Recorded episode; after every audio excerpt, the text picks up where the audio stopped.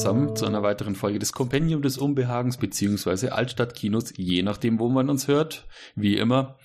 Und äh, ja, ich bin der Daniel, der Esel nennt sich immer zuerst, fein versaut. und an meiner Seite ist wie immer natürlich der Michael.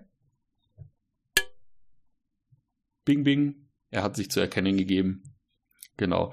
Und äh, wir sprechen heute über äh, Schleusentore, die geöffnet werden und äh, Kirschblüten, äh, ich meine natürlich Fingernägel, die, herun die heruntergespült werden äh, entlang ja. dieses Schleusentores. Ähm, ja, ja, wir haben uns heute ist, einen äh, Film ausgesucht. Ästhetisch. Genau. Es wird ästhetisch. Ästhetisch. Ästhetisch, ja, auf eine besondere ja, Weise. Oh Gott, ey. Ja, ja. Ha, hab ich, hab ich was Schönes ausgesucht, oder? ja, ja. Gut. Aber, aber äh, bevor es äh, dahin geht, ähm, wollten wir noch ähm, menschenfreundlichere äh, Filmempfehlungen loslassen, oder? Genau, genau. Also vielleicht, meine sind zumindest menschenfreundlicher als unser Hauptprogramm heute, mhm. aber äh, ich weiß ja nicht, wie es bei dir aussieht. Vielleicht hast du etwas ähnlich äh, menschenfeindliches. Ach, ich es kommt darauf an, für was ich mich noch entscheide, was ich dann nehme, aber ich glaube, da ist so so eine gemischte Tüte ist da äh, wahrscheinlich dabei. Ich sag's mal so, also okay. vielleicht nur um es vorwegzunehmen, wir sprechen heute, man sieht's ja auch im Titel ähm, über ähm, ja, wie heißt er dann? Lesson in Murder. Genau, oder ähm, ja, das ist der englische Titel. Ich glaube, da gibt's noch ein äh, Ach so, das ist hier nur der übersetzte Titel. Sickness that leads to the death penalty. Ist der Originaltitel. Ja, das ist sogar korrekt übersetzt. Ja, der heißt äh, Shike ni Itaru äh, Yam, äh, Yamai. Mhm. Ist es ja. Ah ja, genau. Genau. Genau. Ja, aber ist korrekt übersetzt. Mhm. Also falls man sich unsere ja. Hauptbesprechung anhören will, dann kann man das jetzt skippen. Ich erwähne ja meistens später. immer dann im, äh, im, im, im Text, im Blog-Eintrag, wo man hinskippen muss, wenn man sich unsere Vorbesprechungen nicht anhören will, weil die gehen ja dann oft ja, manchmal auch. immer ein bisschen Stunden. Stunden. Ja, aber so 20 Minuten, Stunden. eine halbe Stunde braucht's ja dann schon meistens. Und wenn man sich das nicht antun will oder ja, dann kann man direkt zur Filmbesprechung hinskippen. Ja, sollte man nicht, denn äh, auch die Empfehlungen sind sehr äh, empfehlenswert. Genau. Glaube ich. Weil ich denke mal, denke ja. mal, wenn man uns schon so ein paar Jahre zuhört, dann weiß man ja auch ungefähr, was wir so für einen Filmgeschmack haben und dann sind diese Empfehlungen ja meistens immer ganz hilfreich, auf Neues zu stoßen. Das will ich hoffen. Genau. ja. Äh, was willst du mir denn heute empfehlen? Äh, willst du mal anfangen? Weil ich schaue jetzt gerade okay, noch mal in mein ich fange an. Okay, cool.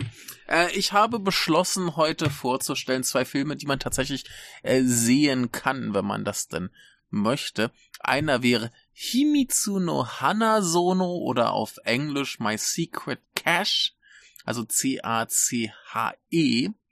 Und ähm, da geht es darum, dass eine äh, junge Frau äh, nur so eine Leidenschaft im Leben hat und das ist Geld zählen.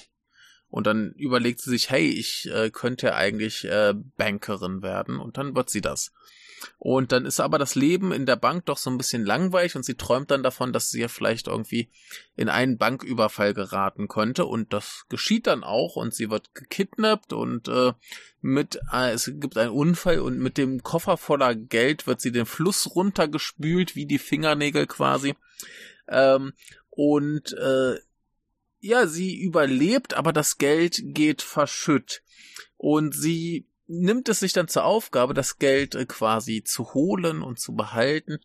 Und das wird eine sehr, obs der ganze Film ist nur ihre Reise dahin, dieses Geld zu holen, weil das äh, Umwege nimmt über äh, Tauchkurse und Universitätsabschlüsse und was nicht noch alles.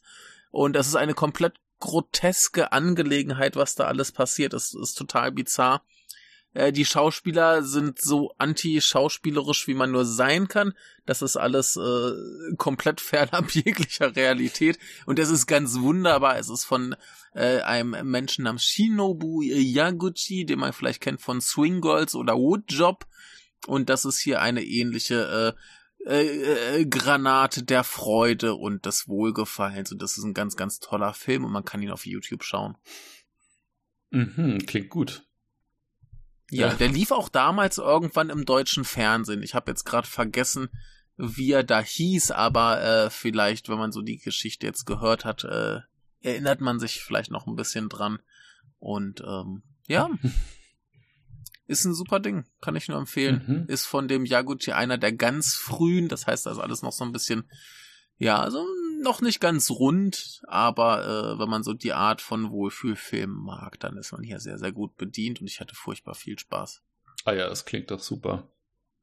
Ja. Genau. Ja, dann mache ich mal weiter mit was ein bisschen äh, niederschmetternderes, damit ich dann am Schluss noch mit was freudigerem äh, daherkommen kann, bevor wir dann unseren Hauptfilm besprechen, der ja auch nicht so ja. nicht so äh, lebensbejahend ist, sage ich mal. genau, und zwar habe ich gesehen den neuen äh, Brandon Cronenberg und zwar Infinity Pool. Ach. Ja. Genau, der jetzt der zweite Film von Brandon Cronenberg, Sohn von David Cronenberg. Ähm, und zwar hat er ja einen ziemlichen Hit gelandet mit seinem ähm, Possessor, der ja, wie mhm. alt ist der jetzt mittlerweile? Ich glaube auch schon zwei Jahre lang alt ungefähr, oder? Weiß, ja, hier, hier kam er letztes Jahr erst im Kino, da habe ich ihn dann gesehen. Ach, tatsächlich, okay. Ja. Ja, ist auf jeden Fall schon ein bisschen älter und jetzt mit seinem mhm. Nachfolger Infinity Pool. Äh, hier mit äh, Alexander Skarsgård in der Hauptrolle und Mia Goff und äh, das Ding war wieder ähnlich gut wie äh, Possessor, fand ich zumindest. Und äh, okay, ja, um cool. zu beschreiben, um was es geht, also man stelle sich vor, man ist auf, man ist auf irgendeiner Insel in einem Vier-Sterne-Resort unterwegs. Ähm, das ist alles so eine gated Community, also du wirst quasi da mit, mit, mit, äh, ja, mit einem Buggy wirst du in dieses abgeriegelte Gebiet quasi gef gefahren, wo dann nur die Reichen und Schönen quasi dinieren und alles ist irgendwie schön und äh, auf High Class getrimmt, aber du merkst eben, die Leute, die da an diesem Ferienresort quasi ansässig sind, die haben überhaupt keine Ahnung, in welchem Land die sich da überhaupt wirklich befinden. Die kennen überhaupt keine Kultur äh, von dem Land und äh, wissen halt nur, dass die, dass das Land irgendwie total arm ist und da harsche Gesetze äh, herrschen, wie zum Beispiel die Todesstrafe, äh, wenn du ja irgendwie was klaust oder ja irgendwie, also ziemlich ja auf, auf ziemliche Banalitäten wird halt da die Todesstrafe verhangen. Und ähm, mhm. das wird von Brandon Cronenberg eben dadurch untermalt, dass du eben eigene Schriftzeichen hin und wieder mal siehst, irgendwo an der Wand stehen, die aber erfunden mhm. sind. Also dieses, das Land hat auch, glaube ich, einen fiktiven Namen und diese Insel, die da präsentiert wird. Und ähm, Alexander Skarsgård und äh, seine Freundin, ich weiß nicht von wer die Schauspielerin ist, die seine Freundin spielt, auf jeden Fall, die treffen eben auf so ein Pärchen und ähm, eine davon ist Mia Goff, also die, die, äh, die, die Freundin von dem, diesem anderen Pärchen. Und die sagen, hey, wir haben hier Connections, wir können hier außerhalb des Geländes raus, weil normalerweise ist es verboten, dass du außerhalb dieses Geländes irgendwie rumfahren darfst. Und dann äh, schnappen die sich ein Auto und äh, cruisen da durch die Wildnis und ähm, auf der Rückfahrt fährt eben Alexander Skarsgård dann im Auto und überfährt irgendjemanden, der da über die Straße läuft hm. und bringt diese Person aus Versehen um. Ja, und er ist hm. natürlich. Todesstrafe. Genau, und dann heißt es eben, ja, ähm, ja, wir können auf keinen Fall irgendwie preisgeben, dass, also wir können auf, auf keinen Fall erzählen, dass äh, du hier jemanden überfahren hast und die Leute, die äh, machen dich fertig, die, die du wirst halt dann vor ein Tribunal gestellt und so weiter. Aber das hält halt dann nicht mhm. lange an und auf einmal kommen halt schon die Polizisten im Ressort vorbei und sagen, okay, wir nehmen dich jetzt mit, wir haben erfahren, dass du da jemanden über den Haufen gefahren hast. Und dann ähm, wird er erstmal in so ein Verhörzimmer gebracht und dann heißt es eben, ja, also entweder du wirst jetzt von dem Bruder des, demjenigen, den du überfahren hast, quasi umgebracht, weil das die Tradition auf dieser Insel so ähm, vorsieht. Also du musst quasi umgebracht werden. Aber da du ja einen Haufen Geld hast, kannst du einfach auch eine 1 zu 1 Kopie von dir anfertigen lassen mit all deinen Erinnerungen und allem, was dazugehört. Und äh, der Bruder hm. bringt dann einfach diesen Doppelgänger von dir um. Hey. Genau. Okay. Und cool. äh, dann sagt halt Alexander Skarsgård, natürlich, das lasse ich doch gleich machen. Und ähm, dir mhm. ist es aber auch Geste, dass du dann dabei bist, während das passiert. Und die Frau ah, ist er halt, muss sich also selbst sterben. Genau, sehen. du siehst dich quasi selbst sterben und ähm, äh, am nächsten Tag hat Alexander Skarsgård auf einmal äh, seinen Reisepass verloren und kann dann quasi nicht mehr abreisen. Die Freundin sagt, wir müssen hier unbedingt weg. Oh mein Gott, das war eine absolut mhm. bizarre mhm. Erfahrung. Und du merkst halt, Alexander Skarsgård bleibt auf dieser Insel, weil wenn das mhm. scheinbar ja dann die Lösung für alles ist, also dass du einfach nur genug Geld auf den Tisch legst, um dich dann selbst quasi hinrichten mhm. zu lassen, dann hast du ja quasi absolute Nahenfreiheit, wenn du nur genug Geld hast. Und um da, und darum geht's dann in diesem Film, in dem wir dann mhm. halt sehen, wie da eine Eskapade nach der anderen passiert und äh, das dann sozusagen auch so, so eine Art Sucht wird, sich immer wieder quasi selbst sterben ah. zu sehen. Also du merkst, dass äh, Leute da ah. einen gewissen, so ein gewisser Fetisch. einen gewissen Fetisch mit drin haben. Also da geht er halt wieder voll in diese ganze Body-Horror-Richtung, wie halt sein mhm. Vater schon. Mhm, mhm. Und das war super äh, eine, ein wilder Ritt als Erfahrung. Ja, das, das, das klingt super. Äh, ich, ich fand ja Possessor eigentlich auch geil. Mhm. Aber das war das erste Mal, dass mich mein äh, normalerweise leicht überzogener Hass auf die Farbgebung so richtig aus dem Film gerissen hat. Echt, ja. ja, ja, ich, ich, ich war so genervt. Der, der geht ja los, dass irgendwie ähm, so ein paar Leute, ich glaube, in orangen Kapuzenpullis in diesen blau beleuchteten äh, äh, Club gehen. Und da hatte ich schon die Schnauze voll und das hat mich so genervt. Okay. Und der Film, der, der Film ist ja an sich super. Ja, ja. Ne, der, der, der ist ja wirklich gut, aber das, äh, normalerweise nehme ich das wahr und ich denke mir, ach, nicht schon wieder. Und dann genieße ich den Film. So. Und bei dem hat mich das so richtig rausgeworfen. Ich glaube, weil es einfach so offensichtlich ist, dass man sich bei dem Film so richtig Gedanken gemacht hat über die Farbgebung mhm. und die, wie der aussieht. Es hat mich so gestört. So unerträglich. Ich muss sagen, mir ist es gar nicht aufgefallen, obwohl ich ja da auch ein bisschen, also ich mag das ja auch gar nicht, aber hm. mir ist da tatsächlich nicht das aufgefallen. Gleich, gleich die erste Szene, mhm. die erste Szene. Wenn da diese, diese Meute in den Club geht. Okay. Ich glaube, es sind orangene Pullis im blauen Licht oder umgekehrt. Mhm, also, mhm, ich, mhm. ich hab's vergessen. Okay. Äh, es, es hat mich so, und es hat mich da auch selbst gestört, dass ich davon so gestört bin, weil ich genau gemerkt habe, der Film ist total super. Mhm. Und ich kann ihn nicht genießen, weil mich ja, das so nervt. Ja. Oh je. Eine Endlosspirale des Hasses. Aha. Also, äh, ich hoffe, der andere sieht jetzt anders aus. Und ich hoffe, der ist trotzdem ähnlich gut. Mm. Also, das, äh, ich werde ihn mir auf jeden Fall anschauen, aber ja, so ein kleines äh, Brandon Cronenberg-Trauma. Genau, genau. Nee, nicht schlecht. Ja. Ja, äh, was mich aber gar nicht traumatisiert hat, ist äh, äh, Summertime Machine Blues. Mhm. Äh, Blues. Ja, also der Summertime Machine Blues. Ah, okay. Ja. Äh, von einem Menschen, für den sich niemand interessiert. Das ist nämlich Katsuyuki Motohiro.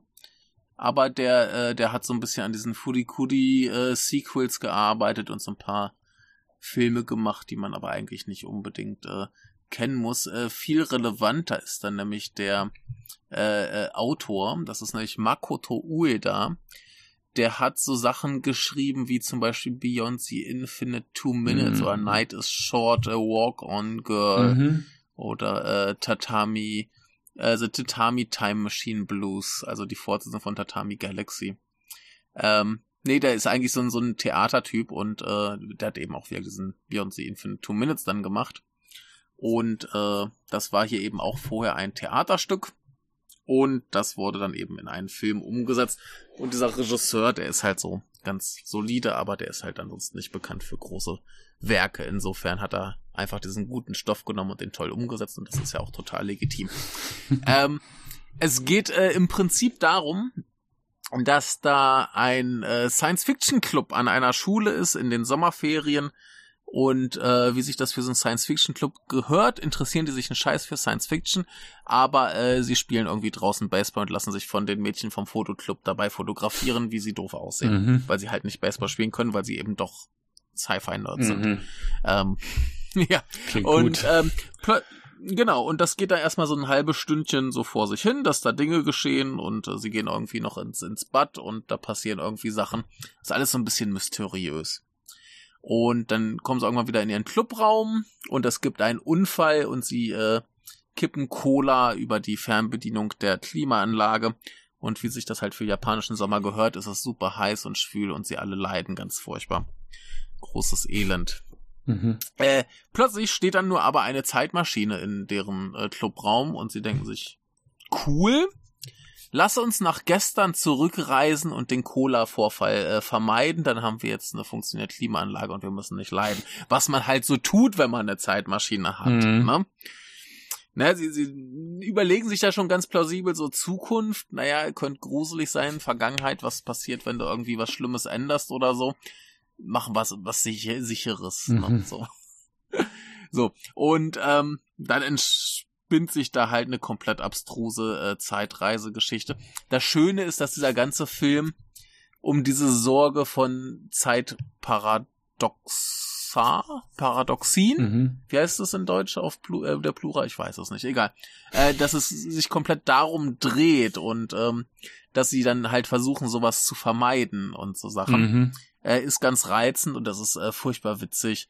Und ähm, es ist halt, wie sich das für so einen guten Zeitreisefilm gehört, sehr, sehr großartig, wie das alles, also die ganzen mysteriösen Vorkommnisse am Ende zusammenhängen. Und ja, der Film fängt ein bisschen langsam an. Wie so die erste halbe Stunde ist einfach nur diese diese äh, Leute äh, da beim Spaß haben und dann geht's irgendwie so richtig los und am Ende wird's noch mal ein bisschen langsamer, aber ansonsten ist der total super, ein Riesenspaß. Und wenn du halt auf irgendwie so Highschool-Filme Bock hast, ist der geil. Wenn du Zeitreisefilme magst, ist der geil. Äh, ja, wenn du halt Spaß hast, dann bist du hier falsch. Äh, Zeitreisefilme immer so ein Steckenpferd von mir, mag ich ja total gern. Also mhm. da bin ich immer total mhm. offen für alles. Mit sämtlichen Zeitparadoxen, die mhm. ich, Paradoxien, die ich da in, äh, in Kauf nehme dafür. Weil ab einem gewissen Punkt sagst, musst du natürlich sagen, ja, okay, es ist, macht jetzt in dem Sinn keinen Sinn. Äh, also. Ja, aber, ja. aber der, der Film, der, der Film, der thematisiert das halt Aha. und der findet halt eine in sich okaye Lösung. Ich meine, dass das nicht hundertprozentig logisch sein kann, klar. Wir haben halt keine Zeitreisen, wir wissen nicht, wie es funktioniert, aber der, der kommt dann zu einer Konklusion, die für den Film irgendwie schlüssig ist. Mhm. Ne? Und das ist schon alles in Ordnung.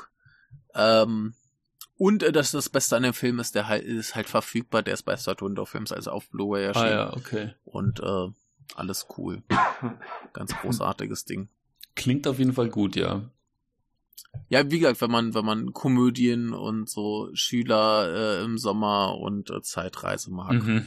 Geiles Ding. Mhm. Großer Spaß. Ganz große Empfehlung. Äh, der Cast ist auch alles super, will ich jetzt nicht aufzählen, aber alles äh, gute Leute, die man schon mal gesehen hat. Mhm.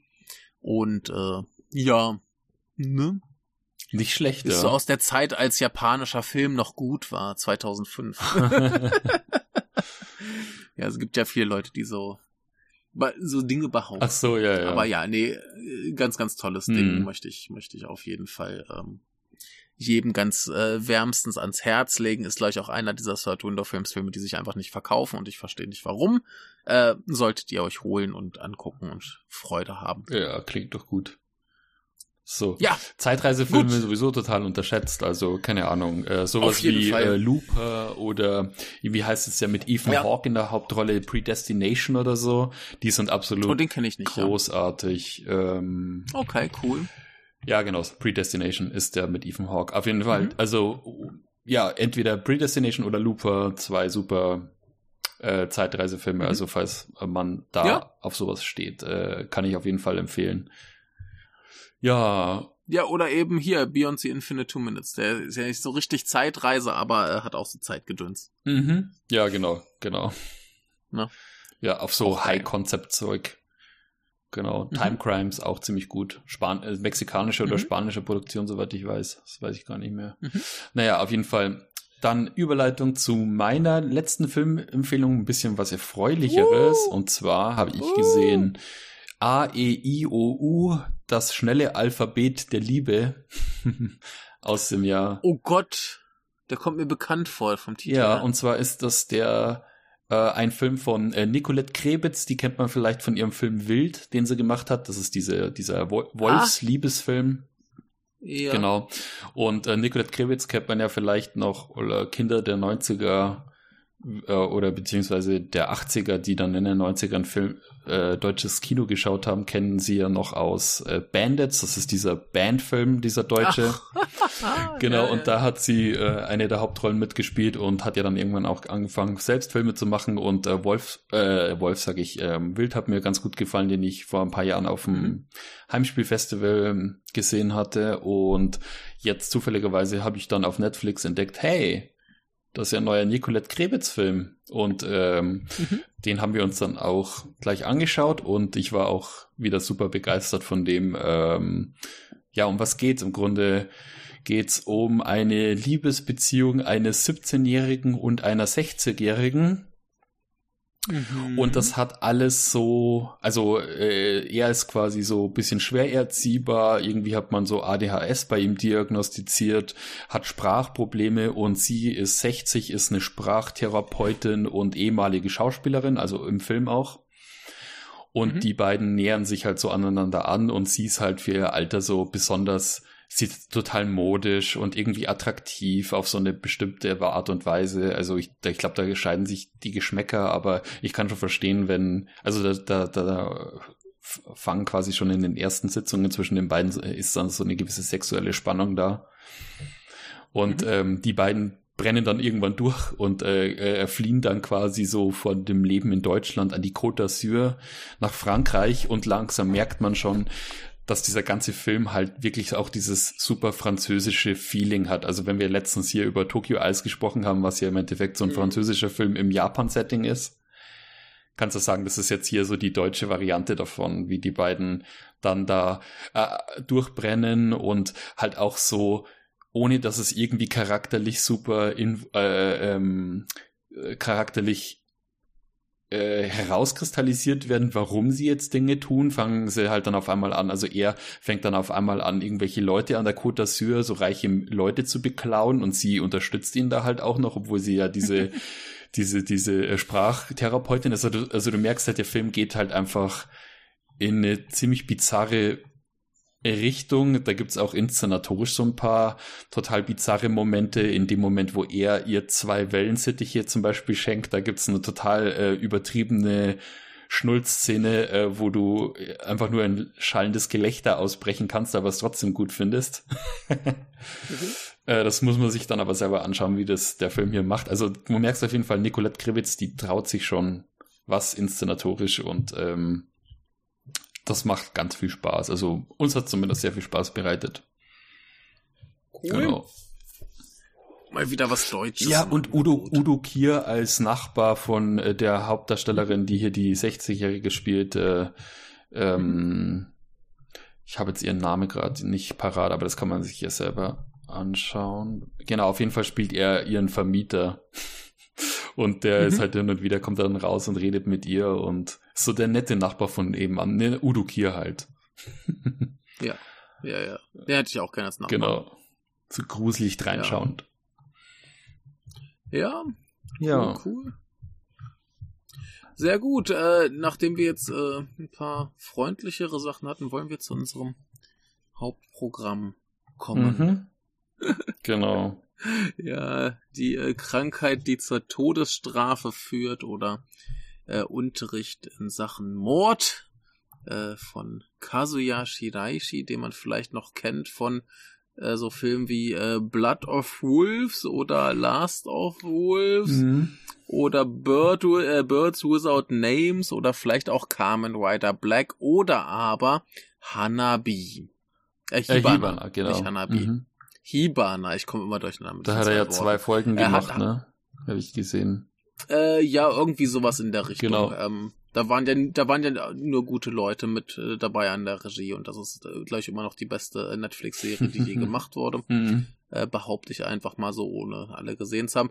Aber äh, ja, Shiraishi ist ja für mich so einer, der relativ äh, ja, der, der bringt ja regelmäßig äh, gutes Zeug raus. Ich habe jetzt neun Filme von ihm gesehen und die waren alle gut bis ganz hervorragend. Mhm. Äh, der hat ja auch damals beim Herrn Wakamatsu und Yuki Sada und so gelernt, also nur gute Leute in seinem Dunstkreis. Und äh, ja, das ist jetzt hier sein neuester, bevor dann Kamen Rider Black Sun gemacht hat, was auch ganz hervorragend ist. und ich hatte ihn schon letztes Jahr im Kino gesehen. Äh, du kannst dir aber vorstellen, dass ich da so ein bisschen Verständnisprobleme hatte, weil der doch sehr, sehr äh, viel Dialog hat, der visuell nicht so richtig untermalt wird. Ja, und der ähm, vor allem sehr verkopft deswegen, auch ist. Genau, und deswegen war ich jetzt sehr froh, den äh, nochmal mit Untertiteln zu sehen und äh, festzustellen, dass ich gar nicht so viel verpasst habe. ah ja, okay. Das macht mich ja immer froh, wenn ich, wenn ich so Filme nochmal in einer, in einer Version gucke, die ich verstehe, ja, ja. Äh, also so richtig verstehe, dass ich dann einfach merke, ah, ich habe mir das schon ganz gut zusammengereimt, was da passiert ja, ist. Ähm, ja, äh, ich, ich sag noch mal ganz kurz äh, so die, die paar wichtigen Schauspieler, die da drin sind. Ähm, wir haben in der Hauptrolle Sadao Abe, die man vielleicht kennt aus Kamikaze Girls mhm. oder äh, Afterlife ja. oder eben auch hier den Birds Without Names oder aber Eyes of the Spider. Ah, okay. Ähm, der ist aber ein ähnlicher Fall wie hier bei Missing. Ich glaube, äh, so wie ich das mitgekriegt habe, ist er in Japan eher für so Comedy-Kram bekannt. Mhm.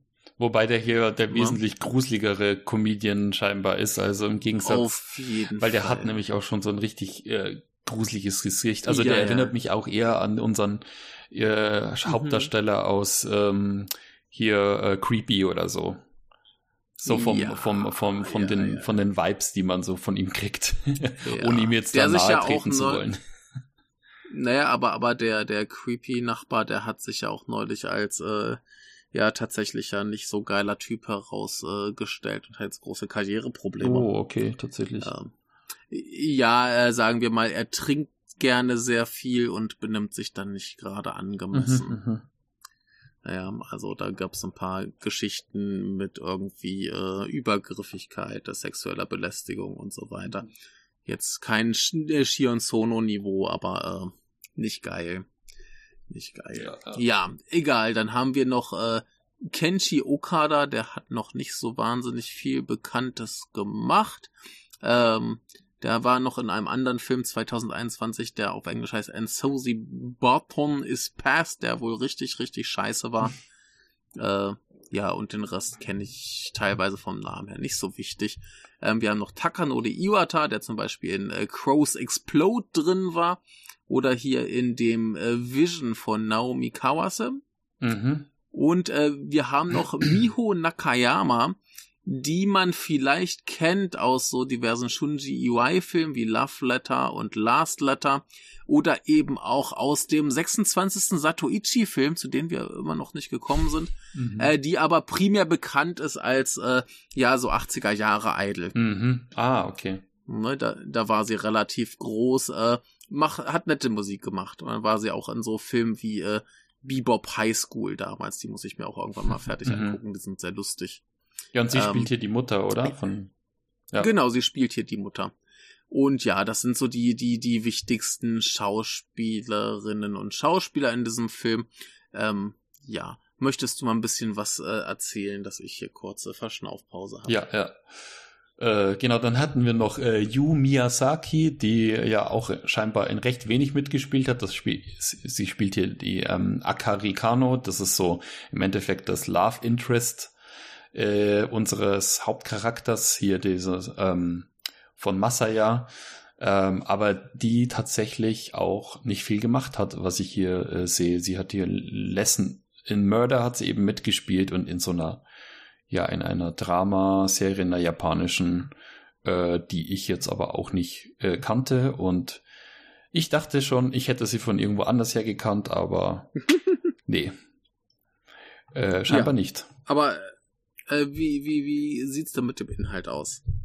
Mit dem Inhalt, ähm, ja, äh, um was geht's? Also im Grunde haben wir hier schon von Anfang an klar, es geht hier um einen Mordfall, ein Serienmörder, der damals Bä Bäckereibesitzer war.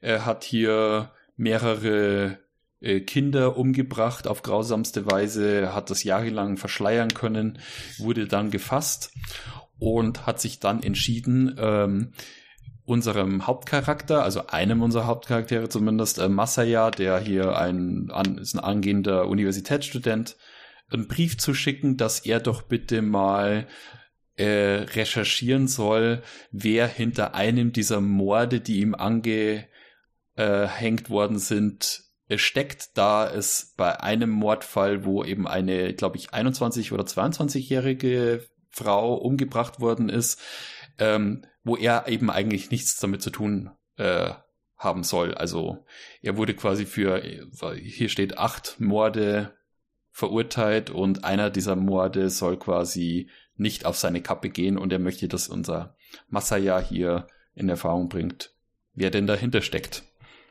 Mhm. Genau. Das ist so die Grundhandlung, ja. kann man sagen. Genau, das ist die Grundhandlung. Und äh, wie hat's dir denn erstmal gefallen? Fangen wir vielleicht damit mal an. Also atmosphärisch hat's mir sehr gut gefallen. Äh, fand ich mhm. super. Ich war allerdings schon relativ früh mh, mm, von der Erzählweise des Films ein bisschen verwirrt. Weil ähm, wir haben ja schon in einer der ersten Szenen, da gibt's ja, die haben wir hier diesen Monolog von ähm, von Yamato, also dem Mörder, der vor Gericht mhm. steht und so einen Monolog quasi von sich gibt und in äh, zeitgleich mhm. sehen wir aber, also er, er, er spricht dann auch von, von ihm in der Vergangenheit und gleichzeitig sehen wir dann aber, wie unser Hauptcharakter hier Masaya quasi das Universitätsgebäude äh, verlässt und äh, ich dachte zumindest im ersten Moment, das ist jetzt eine Rückblende, wo wir ihn sehen, wie er quasi ah. äh, die Uni verlässt und er geht quasi, nimmt uns quasi so ein bisschen mit in die Vergangenheit, um zu zeigen, wie er zu dem mhm. wurde, was er ist. Und äh, vor mhm. allem das äh, Interessante daran ist ja, dass du in dem Moment, wo du hier siehst, wie äh, Masaya das Univers also aus der Uni geht, dass er sich so bewegt und im Hintergrund alles so ein bisschen in Slow-Mo sich äh, abspielt. Also mhm. Also die ganzen anderen Studenten bewegen sich so in Slow-Mo. Er geht ganz normal, was hier immer so, so eine Abgegrenztheit von ihm zu den anderen noch mit äh, äh, untermauert und deswegen war das eigentlich äh, so passend wie die Faust aufs Auge, dass er jetzt quasi von sich in, äh, äh, als in seiner Jugendzeit erzählt, aber das hat ja dann noch eine andere Bewandtnis, warum das so erzählt wird, wie mhm. es erzählt wird. ja. Genau. Ja, ja. Aber so hat's mir von Atmosphäre zumindest schon mal echt gut gefallen. Also war, ich war heiß drauf, weiterzuschauen, sagen wir es mal so. Ja, als, als ich den, als ich den damals im Kino gesehen habe, wusste ich auch gar nicht, was, was mich äh, erwarten sollte. Ne, ähm, klar, ich meine, der Titel sagt schon mal ein bisschen was, ne, aber ich wusste jetzt auch nicht, ist das irgendwie ein beliebter Film? Äh, Habe ich dann volles Kino zu erwarten? Ist das jetzt irgendwie eher so ein kleinerer oder ein großer Mainstream-Kracher? Ich kann auch, kann auch überhaupt nicht einschätzen hier, Mr. Shiraishi, wie beliebt der hier jetzt ist. Mhm. Ne, zum Beispiel, als ich den La Last of the Wolves gesehen hatte, da war jetzt nicht so wahnsinnig viel los im Kino. Hatte ich vielleicht nur einen guten Tag, denn der hier war proppevoll. Oh, okay. Also mag vielleicht auch am, am Genre liegen, dass der, der hat ja schon so ein bisschen so Thriller, paar Horrorelemente, bisschen äh, was für den Gore-Bauern wird auch geboten. Ja, es könnte auch so, ein ähm, könnte auch so eine koreanische Produktion sein. Richtig, ja. richtig. Das, da, da wird er gleich auch gerne mal mit verglichen, mit so koreanischen Thrillern. Zumindest was die Gewalt angeht. Ist ja nicht viel, aber wenn es dann kommt, dann ist so richtig, richtig schlimm. Oh ja. Ne, gerade weil es eben auch primär gegen Kinder geht. Ja, ja. Ne, und das, das ist so richtig hart. Und äh, ja, ich, ich war schon sehr äh, überrascht. Und dass es dann eben auch am Ende so, so, so komplett actionfrei quasi vorbeigeht. Mhm. Ne, das große Finale ist ja, ja. dann nur ein großer Dialog. Ja, ja. Äh, hat mich sehr überrascht. Ja, tatsächlich, ja. Fand ich auch ein bisschen. Ja. Also hat mich auch ziemlich überrascht, wie es halt eben endet. Und ja. Ähm, ja, weil du sagst, da kommen schon teilweise echt schlimme Szenen vor. Also ich weiß noch hier, als ich hier zu meiner Liebsten meinte, ja, ich schaue jetzt mal den restlichen Teil fertig für morgen, für, also mhm. oder für mhm. später für die Filmbesprechung. Und ich, ja. dann kam sie so von hinten rein, so und sah, so, ah ja, okay, dann sieht man gerade, wie halt jemandem anderen am, an der offenen, wo, wo der Knochen raussteht, so rumspielt. und ich, ja, und ich dachte mir ja. so, oh, ja, okay, schau lieber nicht hin. Und äh, ich muss tatsächlich auch ein paar Mal wegschauen, weil es schon wirklich sehr grausig ist. Ja, ich meine, das, wir haben jetzt so relativ zu Anfang so diese Szenen, wie er halt die, die Kinder, also Kinder reden wir von äh, Highschool-Schülerinnen und Schülern, äh, das heißt so 15, 16 Jahre alt, ne? Genau. So in dem Dreh. Und äh, wie er die halt erst foltert und dann tötet. Und das geht ja so los mit äh, Fingernägel ausreißen, deswegen kann die hinterher verstreuen wie so äh, äh, Kirschblüten. Mhm. Ne, sieht ja auch ganz ähnlich aus. Äh. Mhm. Und ähm, schneidet ihn dann noch irgendwie, ich glaube, Ohren ab und so Kram. Ähm, ganz, ganz grausig. Und das passiert ja relativ zu Anfang und dann im weiteren Verlauf des Films hast du dann so ganz vereinzelt. Dann hast du halt noch diesen einen Fall, wo er erst zumindest sagt, dass er es nicht war. Ne, das ist dann die Frau mit den äh, rausragenden Knochen. Mhm. Ist ja nicht nur am Bein, sondern auch Handgelenk da, und alles, ja. alles liegt da offen. Es ist so schrecklich. Und ähm, äh, äh, das hast du noch irgendwie zwei, dreimal irgendwie gezeigt. Und dann hast du ja noch diese Szene, äh, wo, wo äh, über seine Jugend geredet wird, wo er dieses fünfjährige Mädchen da brutal umbringt. Mhm. Das wird ja auch mehr beschrieben, als dass du davon was siehst. Aber, oh mein Gott, das ist furchtbar. Das alles. Ja, äh. Und dann hast du eben diesen Schauspieler, den Herrn Abel, ne? Der, äh, der, der hat ja so ein bisschen so das Psychopathengesicht, wie du sagst. Das, die Frisur hilft da natürlich auch nochmal gewaltig. Ja, und zwar egal, ob jetzt ja. zu seiner jetzt in sein, also in der Gegenwart des Films äh, mit seinem ja, Topschnitt oder, oder, dann aber noch schlimmer, finde ich, also als sie dann teilweise in dieser Rückblende zeigen, wo er diesen Bobschnitt hat oder was das ist. Das ja, sieht das so, also das sieht das schon so gruselig aus, da kannst du fast schon in so ein äh, Shunji Ito ähm, Anime oder so stecken. Also das sieht ja wirklich aus wie so ein absoluter Psycho. ich, ich, ich, ich glaube, dieses mit dem längeren Haar soll noch ein bisschen das Gesicht kaschieren, dass es leichter ist, ihn jung aussehen zu lassen. Wahrscheinlich ja, aber das sieht halt wirklich, aus, also es sieht auch so aus, als hätte er dann ja absolut ganz, ganz äh, äh, so eine so eine Perücke auf. Ja, ja klar.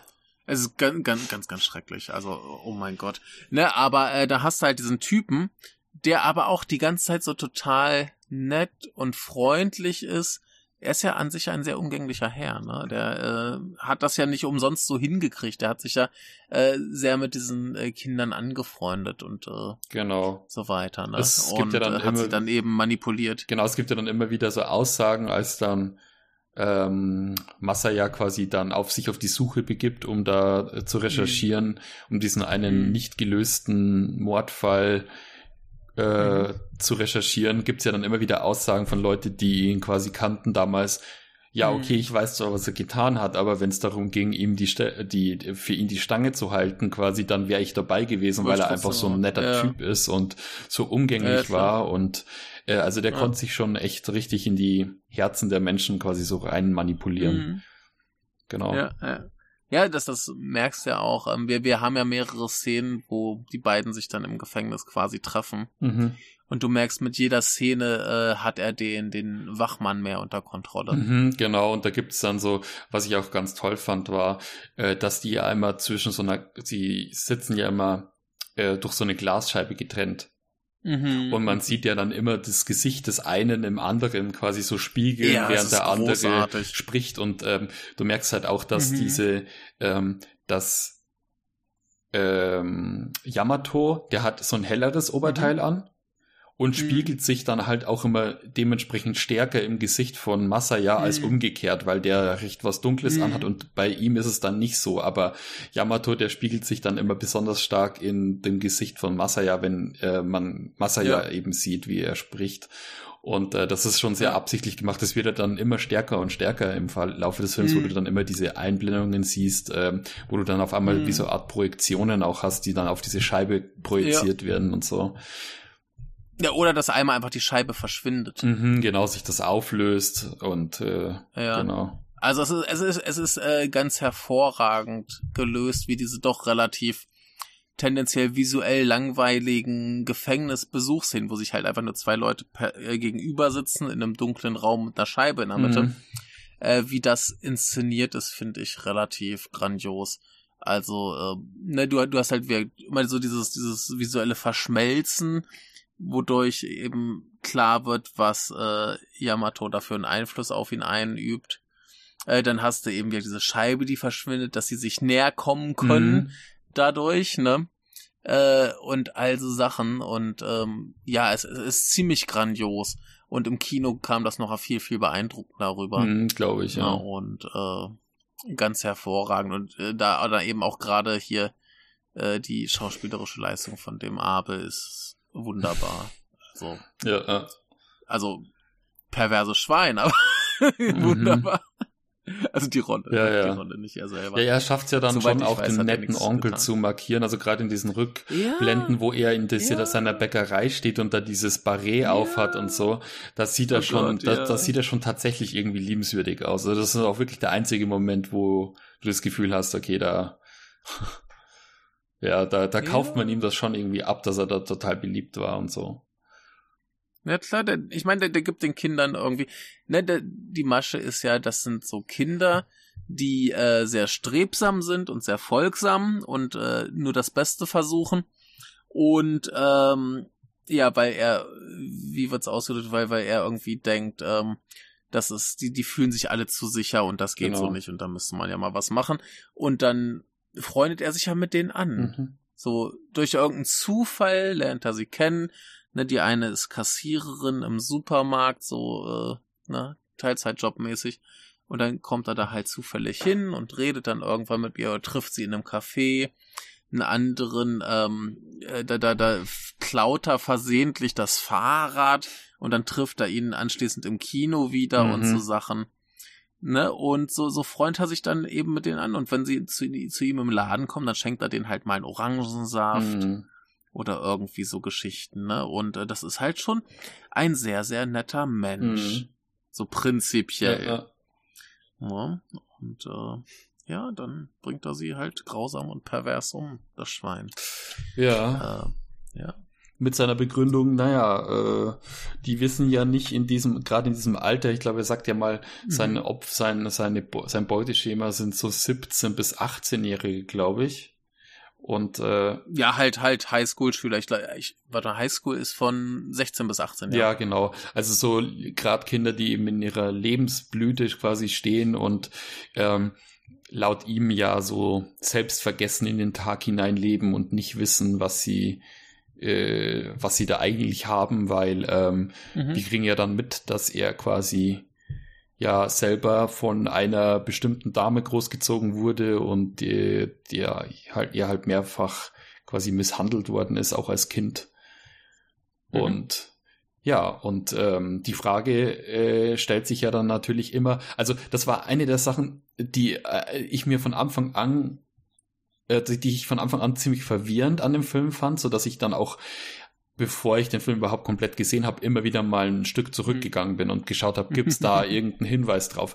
Weil ich fand einfach ja. diese, diesen, dies, dieses ganze Setup von Anfang an, also ja, mhm. dass Masaya diesen Brief erhält mhm. und man weiß gar nicht genau, was studiert er überhaupt? Hat das, was er da tut, überhaupt mhm. irgendwie was mit seinem Studium zu tun, so dass er sich äh, eben irgendwie sagt, okay, ich äh, ich mache das eben freiwillig jetzt mal, um hier den diesen Mordfall aufzuklären, weil äh, äh, das hat irgendwie im, im irgendwas mit Journalismus zu tun oder so und er studiert halt da in, die, in dem Fachbereich was ähm, und, und man fragt sich halt recht schnell, ja, wie kommt es überhaupt dazu? Also ähm, mhm. und dann habe ich mich eben dran erinnert, ach, was war jetzt eigentlich mit dieser Beerdigungsszene da am Anfang äh, des Films mhm. von diesem Setup? Und dann bin ich eben nochmal an den Anfang gegangen und habe eben gesehen, ah, da wird schon von diesen zwei älteren Herren, die da an der Be bei der Beerdigung sitzen, wird sie, die Mutter, schon als Eriko mal kurz bezeichnet. Mhm. Und da mhm. wussten wir, wusste ich eben schon, ach, diese Eriko, das ist quasi die Mutter von ihm. Und äh, war aber da gerade erst an dem Zeitpunkt, wo er, wo Masaya eben angefangen hat zu recherchieren und dieses Foto in die Hände bekommt, wo man dann sieht, werden alles in diesem von dieser, dieser, äh, von diesem, ja, was ist das, so ein Erziehungsheim, ein Waisenhaus, Waisenhaus. ja. Äh, wer damit involviert ist und äh, dann dieser eine alte äh, Miterzieher quasi dann sagt, ja, das ist hier Eriko und ähm, mhm. scheinbar hatte sie damals mit Yamato ein Kind zusammen und dann macht's eben schon Klick. und du ja. denkst ja, ach so, hier Masaya ist quasi hier der, der, der, der Sohn von äh, Yamato und deswegen ist er auch das äh, bevorzugte äh, der bevorzugte Ansprechpartner für ihn, ähm, zu sagen, mhm. hier recherchier mal diesen Fall, weil äh, Genau, und ähm, ihr, sein Vorwand war ja aber von Yamato quasi, ja, du bist doch damals auch mal in die Bäckerei gekommen, deswegen kannst du dich noch an mich erinnern und deswegen habe ich mich, äh, habe ich mir dich ausgesucht, dass du mir da hilfst, mhm. weil wir haben uns doch immer so gut verstanden und du warst doch der nette Junge ja. von nebenan und so weiter. Genau. Also es ist schon nicht ja, so einfach. Ja. Es ist, er, der Film erklärt einem so schon sehr viel, aber währenddessen äh, ich finde, man hat schon manchmal das Gefühl, dass man Sachen verpasst hat und nicht, dass der Film jetzt gerade will, dass du noch nicht alles weißt. Also ich hatte schon oft das Gefühl, ja. da sind mir Sachen entgangen und ich muss noch mal zurückgehen. Mhm. Ähm, genau. Mhm. Ja, äh, es ist ja aber auch gut so. Das ist ja das Richtige für einen Thriller. Ja, ja, klar. klar, ne? ja. Das, das ist ja schon alles, alles legitim. Ähm, nee, ich, ich glaube, der, der verstreut auch seine Hinweise relativ geschickt. Mhm. Und äh, da sind ja auch durchaus falsche Fährten dabei, wie sich das gehört. Ja, und ähm, du hast ja auch relativ früh dann diesen, diesen Herren mit dem langen Haar und diesem, ja, was ist das, so eine Verfärbung im Gesicht. Mhm, genau, ja. der ja dann schon, glaube ich, ein, einer der ersten Szenen vorkommt, als ähm, Masai, Masaya ähm, das erste Mal Yamato besucht, sieht man ihn ja schon im Hintergrund sitzen genau. in diesem äh, genau. Besuchszentrum für im Gefängnis. Genau, und anschließend reden sie dann kurz auf der Straße. Mhm. Ähm, ne, so der wird ja dann auch relativ schnell eingeführt. Das ist ja relativ offensichtlich, dass da irgendwas mit dem nicht stimmt. Mhm. Ne? Ja, ja.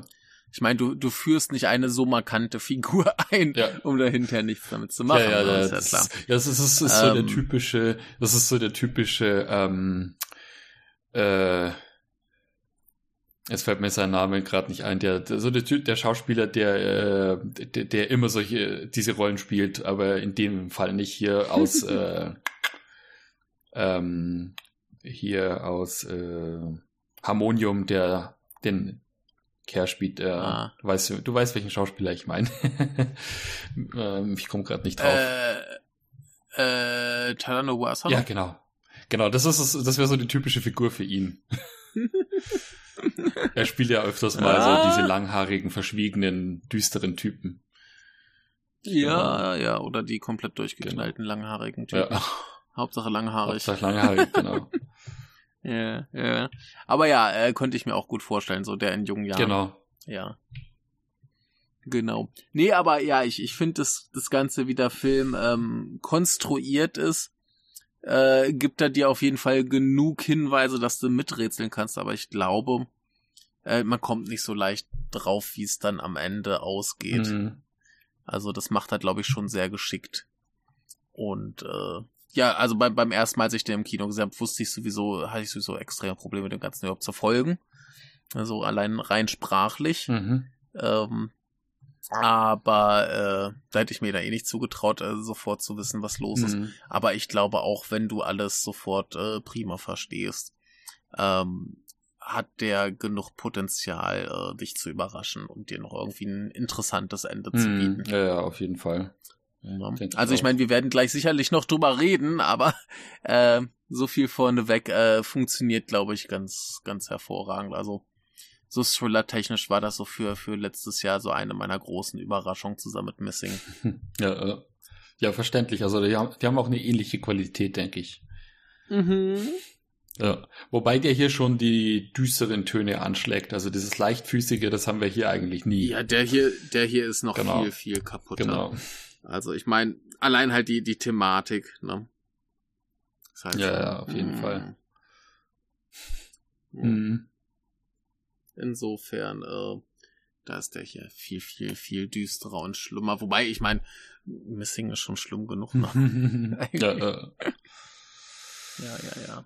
Aber ja, äh, hier, ich meine, der, der Shidaishi, wenn er, wenn er Gewalt drin hat, dann geht's da auch so gern mal richtig zur Sache. Wir erinnern uns an eben Last of the Wolves oder so. Ne? Mhm, ja. Ist schon nicht so fröhlich. Deswegen bin ich auch mal so der Meinung, der, der, der ähm, ist doch einer für so Leute, die eben dieser, dieser früh 2000er Zeit hinterher trauern.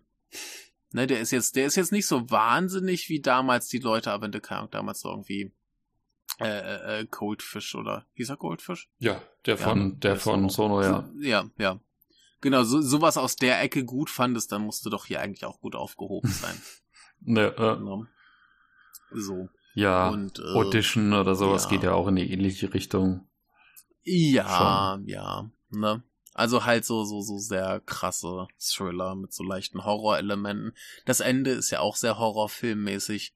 ähm, Insofern. Du meinst mit der Ambivalenz? Ja. äh, da kommen wir, kommen wir schon genau, dazu, ja. ja. Ähm, ja, auf jeden Fall äh, fand ich den so schon ganz hervorragend. Ein Riesenspaß. Mhm.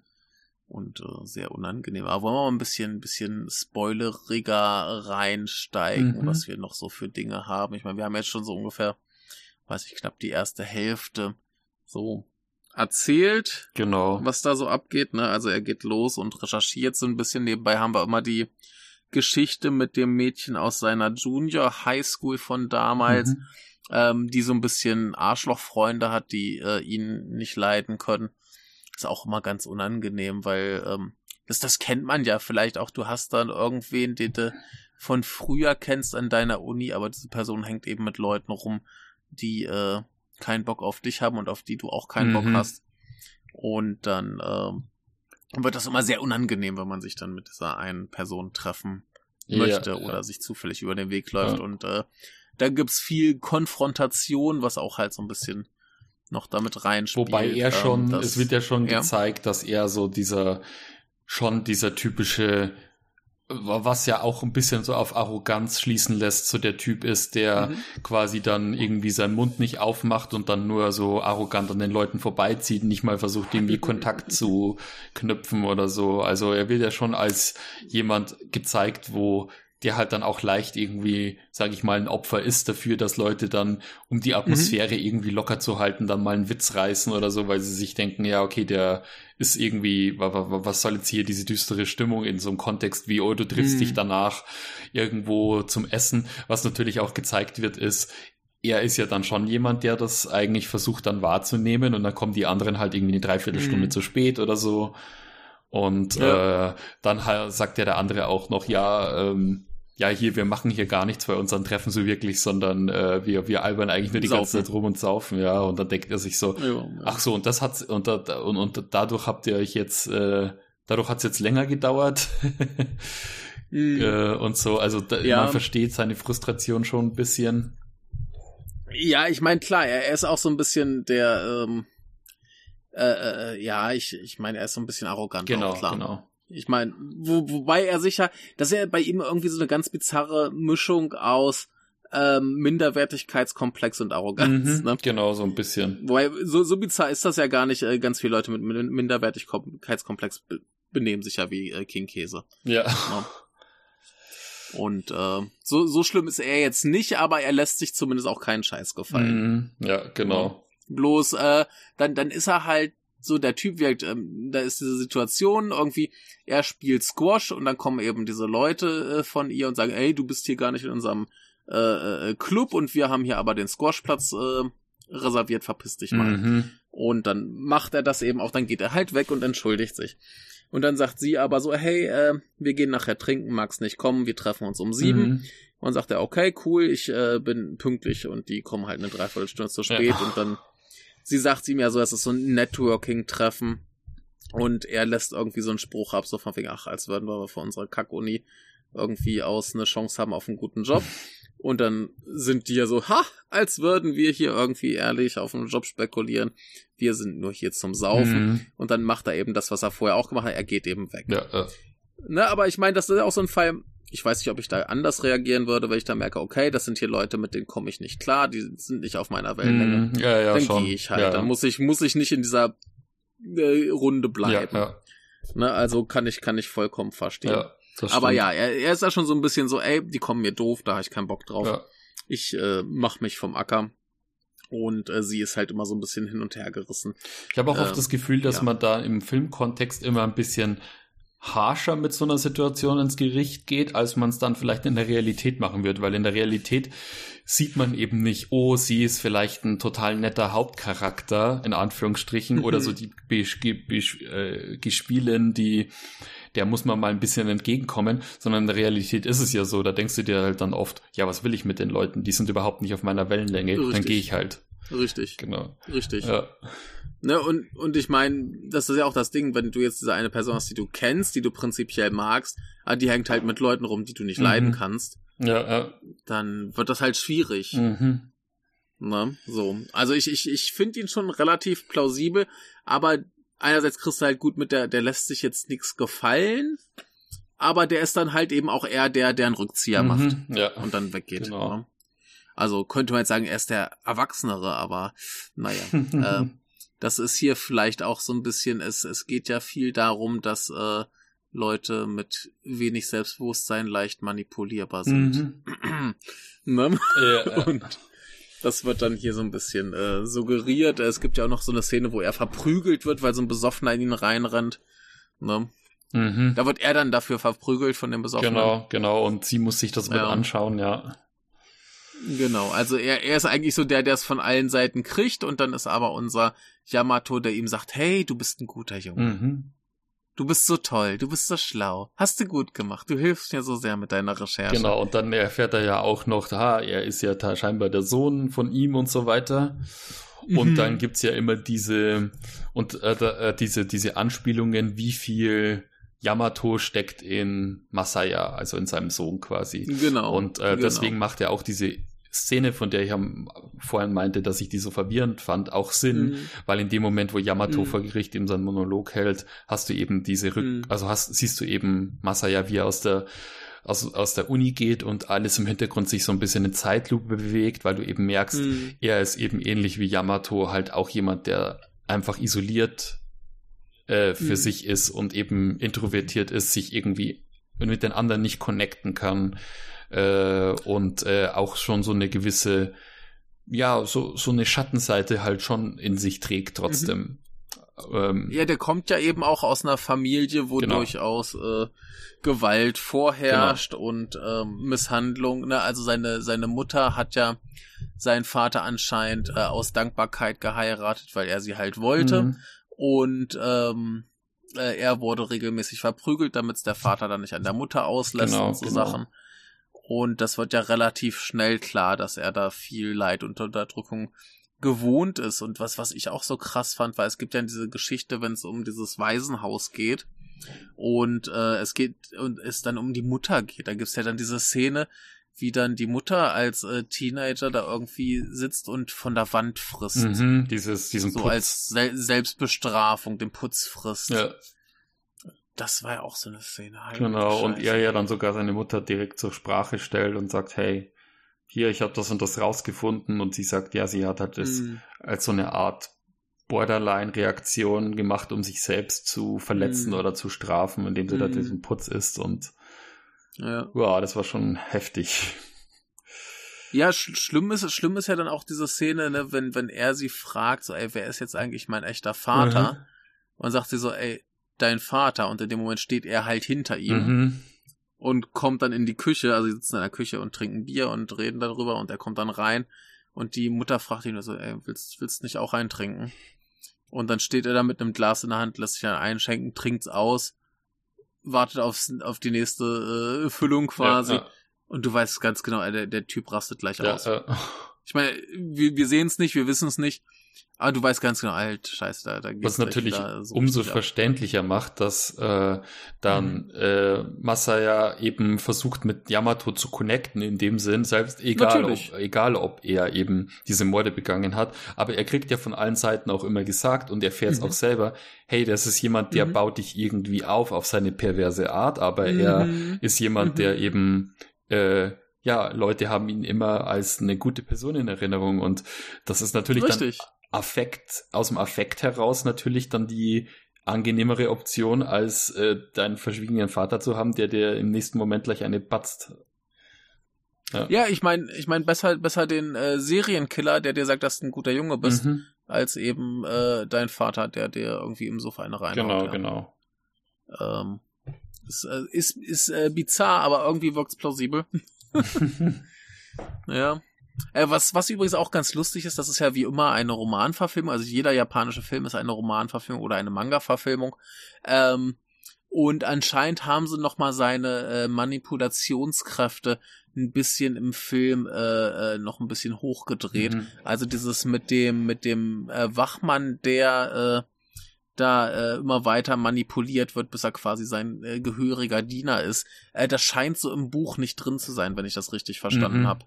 Es hat mich auch ein also bisschen überrascht, weil da dachte ich mir so, was passiert jetzt da eigentlich? Ich dachte mir da, mhm. weil der Wachmann eben so ähm, apathisch er dann teilweise schon fast gezeigt wird, wo er mhm. dann mhm. sagt irgendwie, ja, ist die Besuchszeit nicht schon rum und der eben gar nicht drauf reagiert. Also der wirkt ja fast wie hypnotisiert. Ja, ja. Äh, deshalb, ja ist er ja, ist er ja. Ja, aber das fand, das war ja. ein bisschen, das war schon ein bisschen, bisschen drüber. drüber, ja. ja. Also da werden, da aber, werden durch aber, die Inszenierung mehr Fragen in meinem Kopf aufgemacht, als eigentlich mhm. nötig wäre. genau. Ja, ich, ich glaube, das ist tatsächlich nur so, so ein Mittel, um nochmal zu verdeutlichen, wie krass er halt mhm. ist. Ja, ja. Ne, was, was für, was für eine, eine Macht er auf andere hat. Mhm. Ne, und ähm, ja, es ist, es ist äh, sehr übertrieben, es ist fast schon, äh, grenzt fast schon an Superkräfte. Aber äh, es verdeutlicht halt doch irgendwie nochmal. Ich meine, du, du musst dir auch vorstellen, der, der Wachmann verbringt wahrscheinlich seine, seine ganze Zeit mit ihm. Mhm. Ne? Die treffen sich jeden Tag, unterhalten sich ja, jeden ja. Tag. Da wirst du halt irgendwann wahnsinnig, wenn du dein Leben mit so einem Typen verbringst. Ne? ja, ja. ja. Ja, und äh, insofern finde ich es dann, äh, ich finde es auch ein bisschen drüber, aber äh, ich finde auch diesen, diesen langhaarigen Typen zum Beispiel ein bisschen drüber. Also äh, der, der Film ist, ist für mich nicht so hundertprozentig in der realen Welt. Ja, ja, das ist alles schon sehr, ja. sehr abstrakt, absurd. Äh, ja, das, das kann, also der, der erinnert da schon dann eher manchmal so ja, jetzt, ans koreanische nee, Kino. Nee, aber da kommt er jetzt, äh, wie soll ich sagen? Ja, ich meine, das hatte ich auch schon bei Missing erwähnt, aber äh, mhm. äh, ich kenne eben diesen äh, Stil, der so richtig drüber ist in so einem äh, Thriller-Kontext, mhm. eben hauptsächlich von Shi und Sono. Und äh, ja, genau, das könnte man hier jetzt auch wieder als Vergleich. Äh, aber ja. ver vergessen wir das mal lieber, weil das ist dann immer so naheliegend zu sagen, ah, das fühlt sich an wie ein Chi und Sono-Film. Das ist ja, nämlich auch in dem Sinne ja gar nicht. Für, nee, nee, nee, genau. nee, aber, aber zumindest so, so ein bisschen ähm, hat, hat eine gewisse Ähnlichkeit. Und das äh, ist ja auch das, was ich vorhin meinte, wenn ich sage so, hey, äh, die Leute, die das Zeug damals geil fanden, mhm. die müssten hier eigentlich auch draufstehen. Ja, ja. Ist ein bisschen anders, aber hat, hat so gewisse Gemeinsamkeiten. Mm, ja. ja. Und äh, ich finde das eigentlich ganz, ganz cool so. Mm. Ich brauche das nicht hundertprozentig realistisch. Ja, ja, klar. Ne, aber ähm, wo ich gerade schon den langhaarigen Typen wieder erwähnte, da gibt's ja dann auch diese, diese äh, Fährte, die gelegt wird, dass halt quasi der dann wiederum diese eine Frau, die nicht ins Schema passt, umgebracht haben soll. Mhm.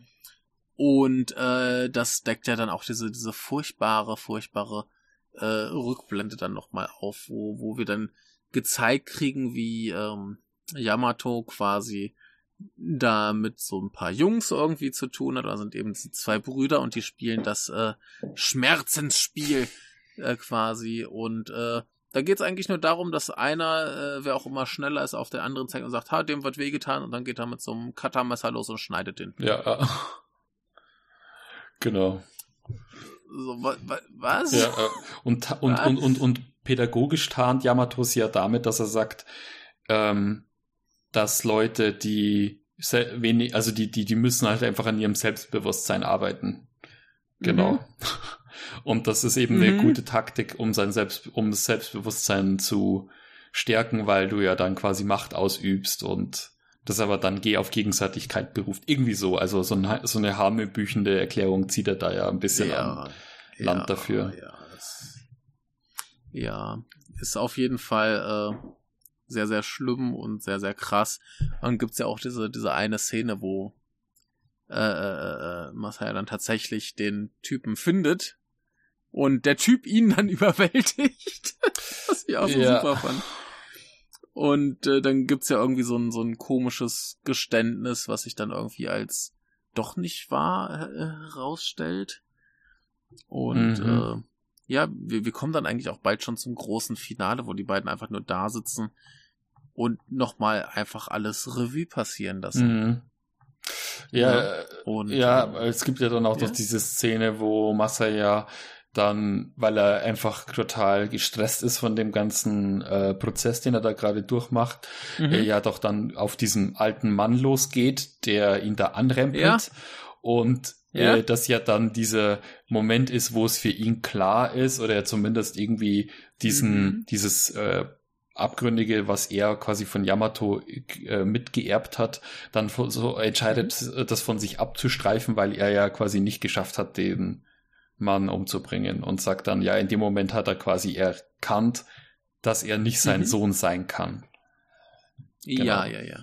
Genau, ähm, aber ja, wir, wir sehen auf jeden Fall, dass er im Laufe der Zeit halt aggressiver wird, dominanter wird. Mhm. Na, also Masaya.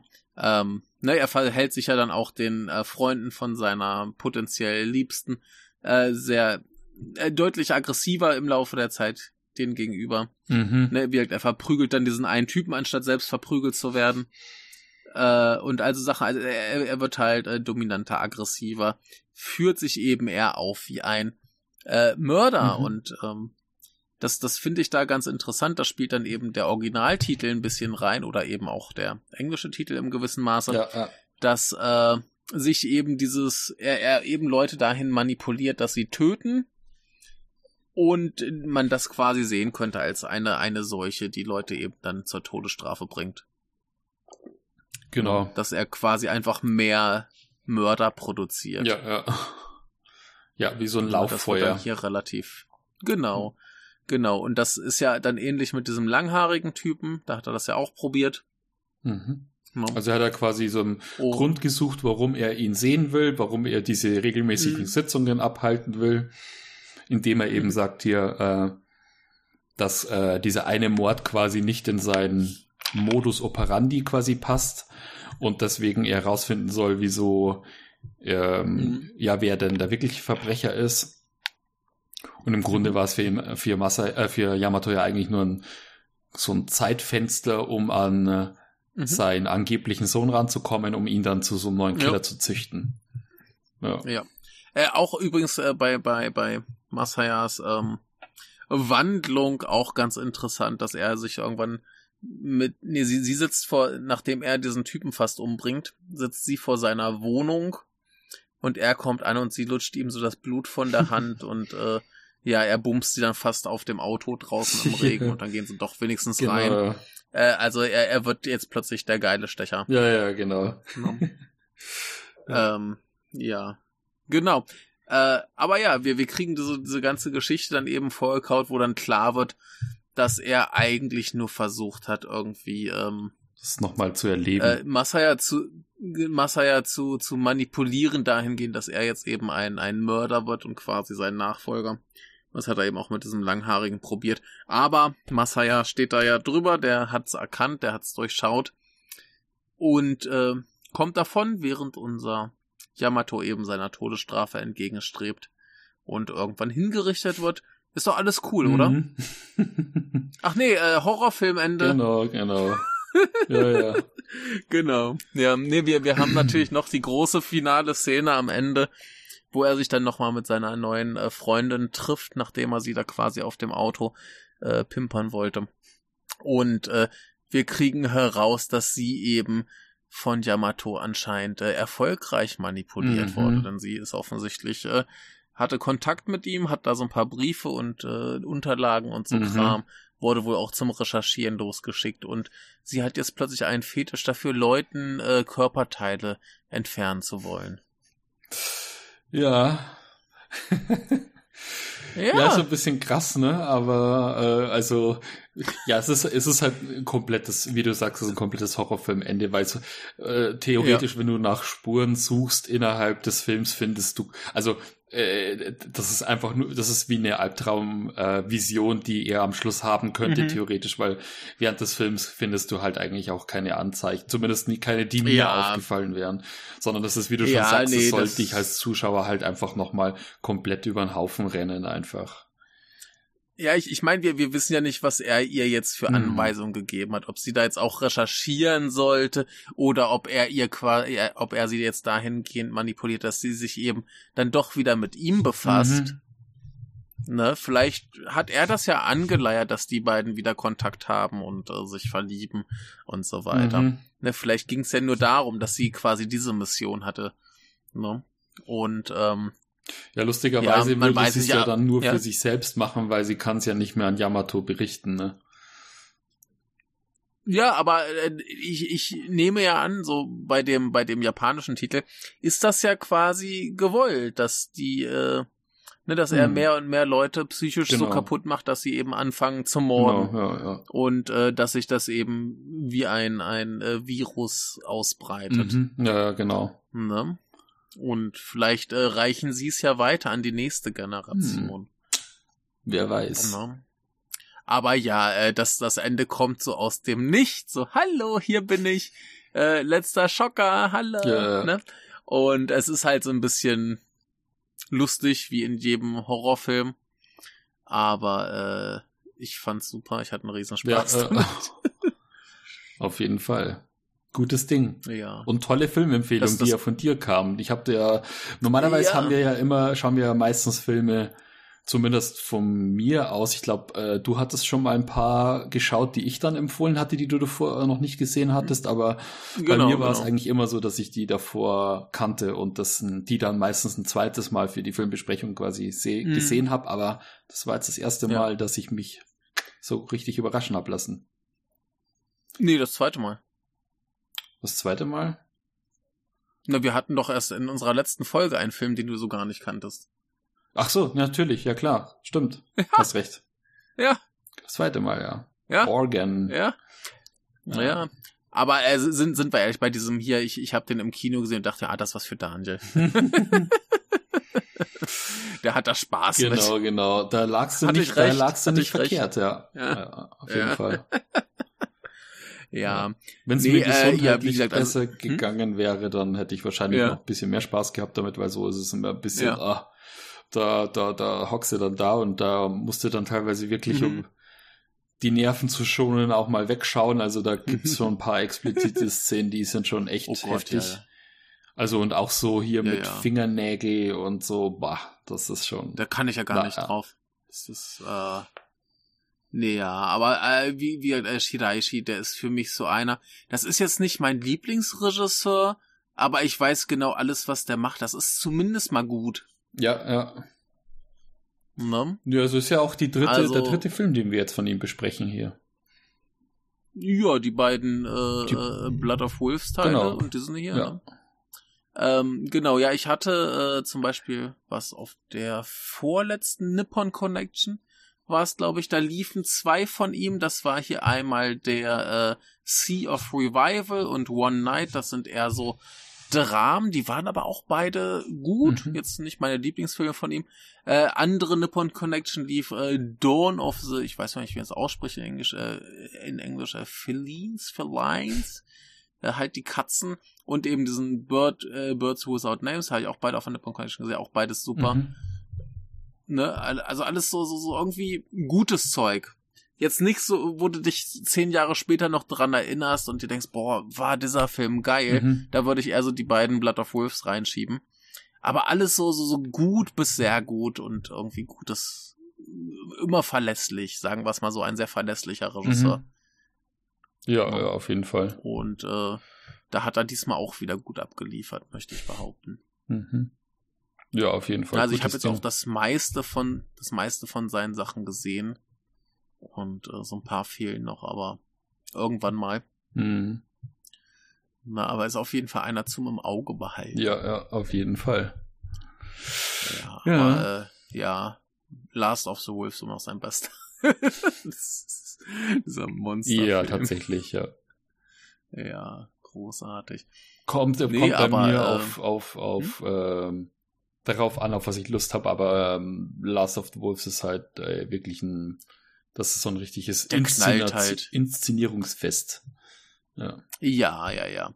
Aber ja, inszenierungstechnisch wäre, also das hier war auch äh, wunderbar mhm. gefilmt, äh, inszeniert, gespielt, äh, sieht alles prima aus.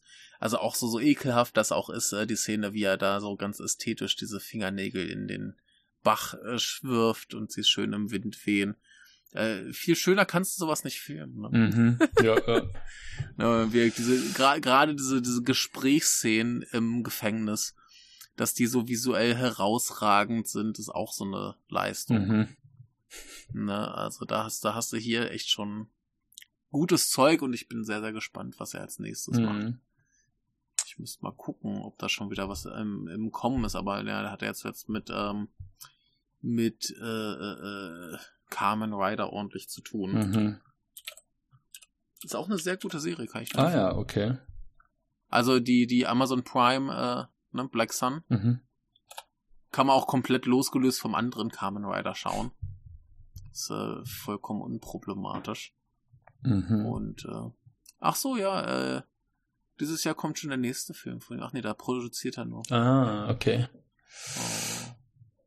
Naja. Mal schauen. Gut, aber äh, ja, ich, ich bin äh, gespannt, was er so noch treibt. Guter Mann. Mhm. Hast du noch irgendwas zu diesem Film zu sagen? Nö, ich glaube nicht. Also ich bin zufrieden damit. Gutes Ding. Äh, auf jeden Fall eine Filmempfehlung und äh, ja. mehr ähm, also, Kazuya Shiraishi schauen, würde ich sagen. Ja, also mich, mich würde es auch wundern, wenn der nicht hier auf ein paar Festivals aufschlägt. Also mhm. der ist, äh, glaube ich, zu gut äh, ans äh, Publikum zu bringen, um den komplett zu ignorieren. Also würde mich auch nicht wundern, wenn der auf irgendeinem Streaming dieses irgendwann kommt. Ja, ja. Äh, denn wie halt so, so, so, so, so Thriller mit ordentlich Gewalt gehen doch eigentlich immer. ja, ja. Immer. Nee, es ist, denke ich, auch einer der den man, es ist ein guter Festivalfilm, denke ich auch. Also der, den, den kannst du auch noch, äh, glaube ich, wenn du dir drei, vier Filme an dem Tag angeschaut hast, kannst du den, mhm. glaube ich, schon noch mit mit äh, reinquetschen. Wobei, gut, man muss sagen, äh, diese ganzen Plot-Twists und so, da muss man schon ein bisschen dabei sein. Also, dass man da auch dann jeden Punkt quasi mitnimmt, um da voll mitzufiebern. Mhm. Ähm, also, dass ja. du dir als Zuschauer auch die richtigen Fragen stellst, während du den Film schaust. Mhm. Ich glaube, da muss man schon ein bisschen dabei sein. Ja, ja aber prinzipiell. Jetzt zum Nichts, Beispiel was zu sehr überfordert. Nö, genau. und wir, die, die von der Nippon Connection, die zeigen auch gerne mal zwei von seinen Filmen pro Jahr. Also äh, würde mich wundern, wenn sie den hier nicht bringen. Ja. ja. Also äh, denke ich, kann man da ruhigen Gewissens drauf hoffen. Und äh, dann kann man den vielleicht auch mal sehen. Mhm. Ja, ja. Ist auf jeden Fall ein schönes Ding. Auf jeden Fall. Ja, sind wir heute richtig knackig vorbei. Mhm. Genau. Oh, so wie wir es ja heute wollten. genau. Ja, wir sind ja beide nicht in, in Bestform. Genau. Insofern äh, ist das, glaube ich, eine gute Sache. Und manche Hörerinnen und Hörer sind ja auch gerne so, ah, schon wieder so lang. äh, kommen wir zum Ende, würde ich genau. sagen. Ja, vielen Dank fürs Zuhören. Bis zum genau. nächsten Mal. Und tschüss. Tschüss.